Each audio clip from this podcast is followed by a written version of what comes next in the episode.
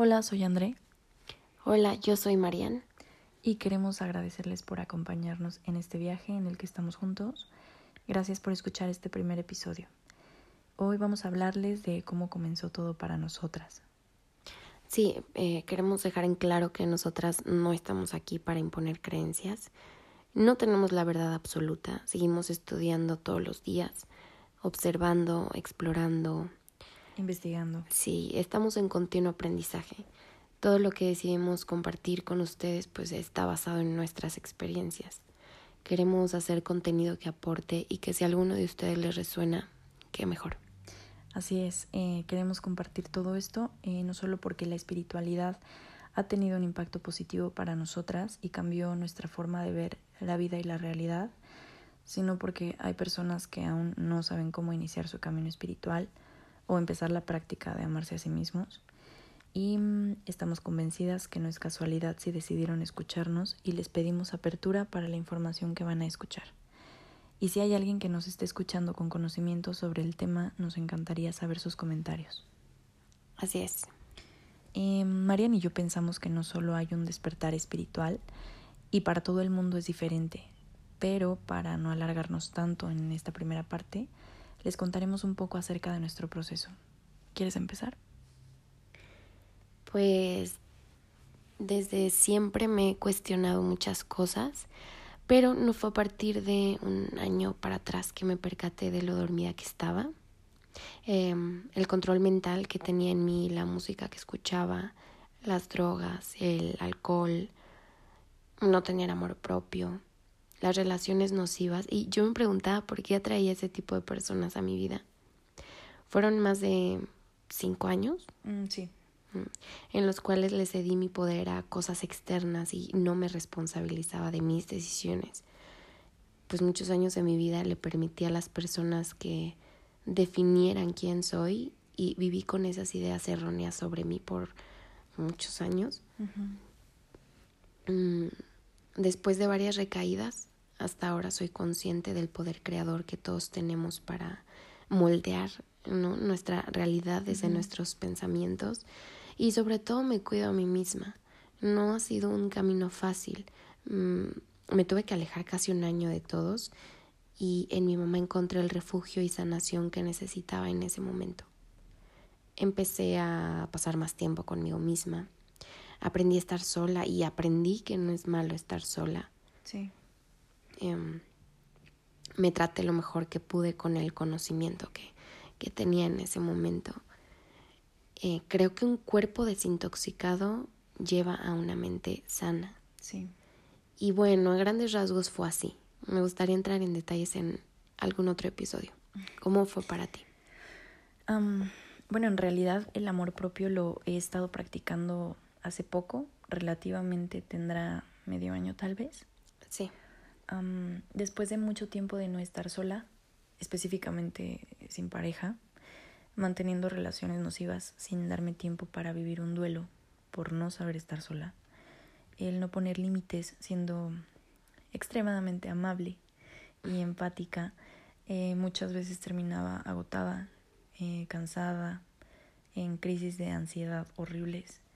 El aceptar que el lugar donde trabajaba me llevara al límite del estrés y creer que eso era lo normal. Em, caí como todos en algún punto en la trampa del amor romántico por esas películas eh, donde se normaliza el sufrimiento por amor. Y creo que la más fuerte fue la falta de amor propio y mm, el querer buscar la aprobación de las personas que me rodeaban, eh, buscar la comodidad y la felicidad de los demás antes que la mía. Y ahora ya no es así. Ahora sé que la persona más importante en mi vida soy yo, pero me costó reconocerlo.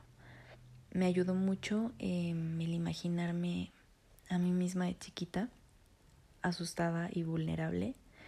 Y entonces sabía que era el momento de protegerme ante todo, de darle a mi niña interior todo el amor y la atención que merecía y que por muchos años se la di a todos, menos a ella.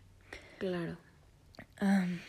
pues así fue que empecé a tratarme con más ternura, como si mi niña interior, mi yo del pasado, fuera una extensión de mí y ahora no dejo de pensar en todas las cosas maravillosas que me puedo dar a mí misma. Y la espiritualidad llegó en el momento justo. Las dos cosas se presentaron de la mano y estoy tan agradecida de que haya sido así. Las cosas pasan como tienen que pasar. generalmente los momentos más difíciles son los que traen consigo lecciones importantes. ¿Tú cómo lograste transformar tu dolor en amor? cuando dejé de victimizarme y supe que no podía cambiar el pasado. Muchas veces culpamos a nuestros padres, pero pues ellos también tienen su proceso y están sanando a su ritmo. Sí. Eh, me los imagino a mi edad y claro que hicieron lo que pudieron en ese momento con las herramientas que tenían. Y no todo es estabilidad, de hecho sanar es muy doloroso. Sí. Y no se trata de evadir tu dolor o tristeza, solo que ahora tengo nuevas herramientas y más conocimientos para canalizarlo de una forma más amorosa y que al final eh, va a resultar sana para mí. Exacto. Si ya no busco afuera alguna fuga, puedo hacerlo yo misma. Em, pues ahora sé que la única persona de la que soy responsable y me toca cuidar es a mí. ¿Tú cómo lo llevas ahora? Em, para mí eh, ahora es muy importante no juzgarme. Agradecerme todos los días por lo que mi cuerpo puede hacer por mí física y mentalmente me ha hecho más segura. Mm, dejé de escuchar lo que los demás querían para mí, porque si me hubiera detenido a escucharlos, habría vivido sus deseos a través de mí. Y empecé a seguir mi intuición, porque al final la que va a vivir mi vida soy yo. Claro. Em, también me he vuelto selectiva con las personas que dejo entrar a mi vida, porque desde que decidí enfocarme en lo que quiero, llegaron a mi vida personas que saben lo que quieren y que saben quiénes son porque están contentos con su vida, con lo que decidieron cambiar. Ahí supe que somos como imanes y que también la vida te aleja de personas que no tienen match con tu propósito. Sí, sí, pero todo este conocimiento también parte de lo que vamos a mencionar ahora. Así es. Eh, antes de todo esto, nosotras en algún momento sentimos que necesitábamos alimentar nuestra parte espiritual y no sabíamos cómo empezar. Eh, siempre fuimos, fuimos muy, muy escépticas, ¿no? Sí, nos sentíamos de alguna manera un poco perdidas. Y bueno, de entrada nuestra familia es católica, pero nunca nos sentimos identificadas con la religión y con la iglesia. Entonces por mucho tiempo no tuvimos algún guía hasta que la curiosidad, y ahora lo veo como una señal, nos llevó a las lecturas, prácticas e incluso personas que necesitábamos. Ahora entiendo que todo lo atraemos porque nuestra mente y cuerpo vibran en, en frecuencias y todo es energía. Nosotros somos energía y nuestra misión en esta vida es saber cómo manejarla. Eh, ser nosotros los que controlemos nuestra mente y cuerpo y no al revés. Todos hemos oído esa frase de la mente es poderosa y es real.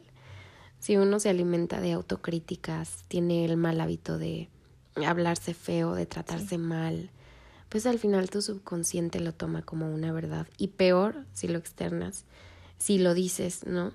porque la palabra es lo que decretas para ti. Todo es. mente, es el principio de mentalismo en el Kibalión, del que hablaremos más adelante. Sí, eh, cuando Marian y yo nos dimos cuenta de eso y fuimos más cuidadosas con lo que pensábamos y decíamos, pasamos como a otra realidad. Eh, nos dimos cuenta que muchísima gente se queja, pero no cambia sus hábitos. Eh, tienen la realidad que decretan, la mayoría de las personas se autoperciben como lo peor y es muy triste porque esas personas se mantienen en una frecuencia vibratoria bajísima, pues se enferman más, se deprimen más, eh, generalmente no cuidan su cuerpo y se relacionan con gente igual a ellos. es, es importante eh, concientizar que somos un espejo como es adentro, es afuera. y como tú seas en tu interior, las personas que te rodean serán un reflejo de lo que tú eres, como también las situaciones que se presenten. Totalmente. Pues nos interesa saber sus dudas sobre el tema de hoy, comentarios o, o aportaciones. Estaremos en contacto desde nuestro nuevo perfil de Instagram, es arroba operación amatista.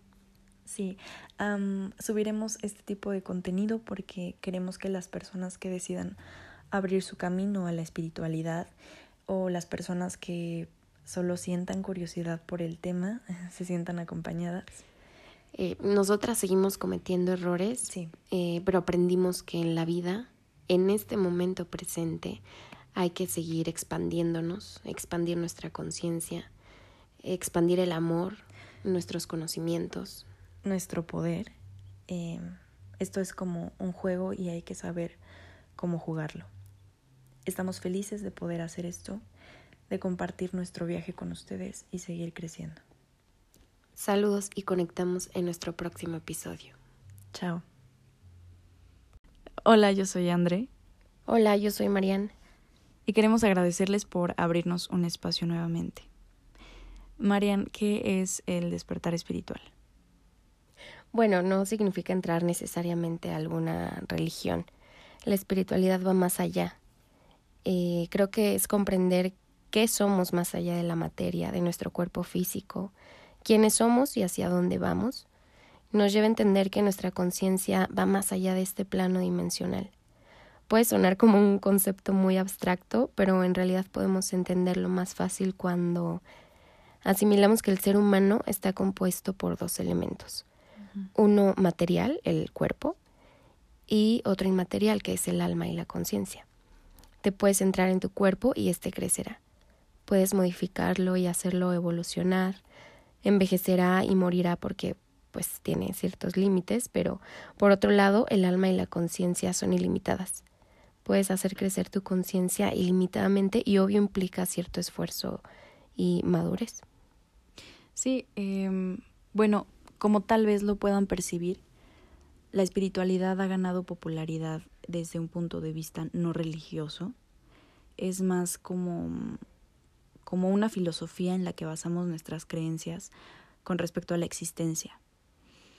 En redes sociales algunas personas dan a conocer una cara de la espiritualidad como si ésta fuera totalmente positiva. Pero no significa permanecer en una vibración elevada cada momento del día, como muchas personas lo quieren hacer creer. Mm, también es importante reconocer la tristeza y el enojo como parte del ser humano. Y en vez de evitar tu dolor o cualquier sentimiento negativo, pues hay que aprender a manejarlo de la manera más sana y por eso también tomar terapia es importante. Em, creo que a base de introspección podemos conectar con nuestro yo superior podemos mejorar nuestra vida y aplicar estos conocimientos en nuestra vida física. Y como es un proceso inevitable, pues está manifestando socialmente, porque se busca esa conciencia en todos nosotros para hacer un mundo mejor y ese proceso está en nuestras manos. Así es, André. Y como lo mencionamos en el episodio anterior, para todos los seres humanos es diferente. Es un proceso muy personal, ¿no? El despertar espiritual siempre es individual como nuestros pensamientos y sentimientos que nadie más los tiene. Basándonos en lecturas y otros medios de información que hemos consultado, eh, pues la mayoría de las veces este despertar espiritual llega a tu vida en situaciones dolorosas, ¿no?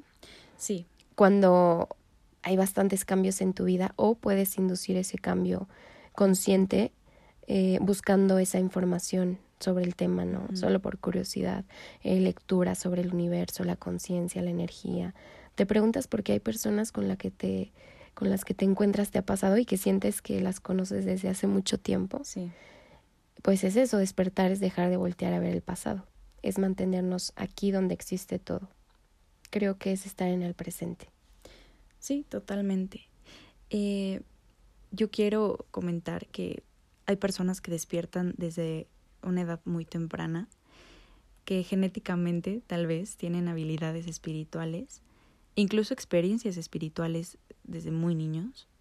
Em, podemos tener un despertar espiritual a partir de una crisis, em, periodos duros en nuestra vida, tal vez de una depresión, una crisis amorosa, una crisis familiar, una crisis laboral. Eh, por ejemplo, cuando sientes que ya no perteneces a algún lugar, eh, sobre todo cuando sientes que no estás siendo tú. Y en la mayoría de los casos llega una ayuda de cualquier lado y a esto lo llamamos sincronicidad y no llega por casualidad. Esta, esta ayuda impulsa a la persona o la orilla a despertar espiritualmente y es en esta etapa donde llegan las señales, em, no sé, números espejo, horas espejo, eh, las personas adecuadas que nos pueden enseñar como, como guías em, cuando ya estás preparado para recibir un cambio de conciencia. Eh, y en este momento de nuestras vidas llega una transformación de nosotros mismos y empieza a cambiar tu sistema de creencias, ¿no? Sí, bueno, por ejemplo, no estamos acostumbrados a ser amables con nosotros mismos. Hemos recibido desde niños una educación familiar y escolar que ha sido más bien militarizada y nos ha hecho sentir que estamos en constante competencia con el otro, que no somos iguales y siempre tenemos que pisotear al de al lado. Creo que eso truncó la autoestima de muchos de nosotros, ¿no? Sí. E hizo que normalizáramos conductas dañinas para uno mismo y para los demás. Sí. Crecimos con hábitos destructivos y poca empatía y amabilidad con nuestros procesos. El despertar espiritual nos llegó producto de un dolor que veníamos arrastrando por muchos años, de un coraje y emociones mal canalizadas. ¿Por qué no empezar a ser más amables con nosotros mismos? aplaudir nuestros primeros pasos y nuevas decisiones. Creo que eh, nos falta mucho. Sí, y, y, es un proceso largo muchas veces, como en, nuestro caso. Em, pero bueno, quiero, quiero justo hacer énfasis en, que el despertar espiritual no es estar siempre feliz y ver el mundo de colores. Creo que es más bien como una montaña rusa donde hay momentos del trayecto que pues que disfrutas más que otros, pero no te bajas del carrito. Esperas a que venga de nuevo el pico más alto y sigues avanzando. Em, por eso la terapia es una parte fundamental, o bueno, al menos eh, hablo desde mi mi experiencia, es, es fundamental para iniciar este cambio. Em, no sé, ponerte metas a corto plazo y comenzar a trabajar tu disciplina y, y constancia, em, hacer ejercicio o entrenar algún deporte, recortar tu círculo de amigos y aprender a poner límites sobre todo. Decidir qué tipo de conversaciones estás dispuesto a escuchar de ahora en adelante Claro, creer en ti hace, hace, la diferencia, ¿no? Evitar los conflictos y, y peleas innecesarias. Creo que un buen inicio es poner el foco en lo que te nutra y te haga crecer, lo que te haga conectarte contigo mismo y con la naturaleza. Nuestro cuerpo es un vehículo para este plano físico, pero nuestra energía es sagrada y es nuestro deber cuidar de ella. Así es. Es algo así como un pacto que hicimos de nacimiento. Eh, los invitamos a descubrirse, a cuestionar sus pensamientos y sus hábitos. Todos los hábitos son productos de una emoción y si los hábitos son dañinos, quiere decir que hay una emoción que está exigiendo nuestra atención. Entonces, todo surge desde nuestro interior. Sí, así es. Eh, recordemos que esto es sanación, porque se sana lo que ha dolido y que no solo afecta a nivel, a nivel emocional, sino también a nivel energético. Así es. Bueno, gracias por escuchar nuestro mensaje. Esperamos que te resuene algo de lo que acabas de escuchar y si es así, nos gustaría que nos lo compartieras. Eh, recibimos mensajes en nuestro Instagram arroba operación amatista. Eh, tenemos un nuevo perfil de Twitter donde seguido ponemos mensajes cortos. Aparecemos como arroba op-amatista